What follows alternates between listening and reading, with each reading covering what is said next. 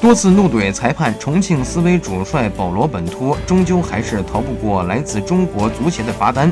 近日，中国足协官网发布消息，重庆当代力帆足球俱乐部斯威队官员保罗·本托发表不负责任评论，被中国足协处以禁赛两场、罚款两万元。本周六晚，重庆斯威将客场对阵河北华夏幸福。对于已经遭遇过四连败的重庆来说，这无疑是雪上加霜。所谓的不负责的评论，是指上轮重庆斯威客场不敌上海申花后，本托表示重庆斯威在两个上海客场都遭遇误判而导致输球。本赛季，本托已经多次在场边表达了自己对裁判判罚的不满，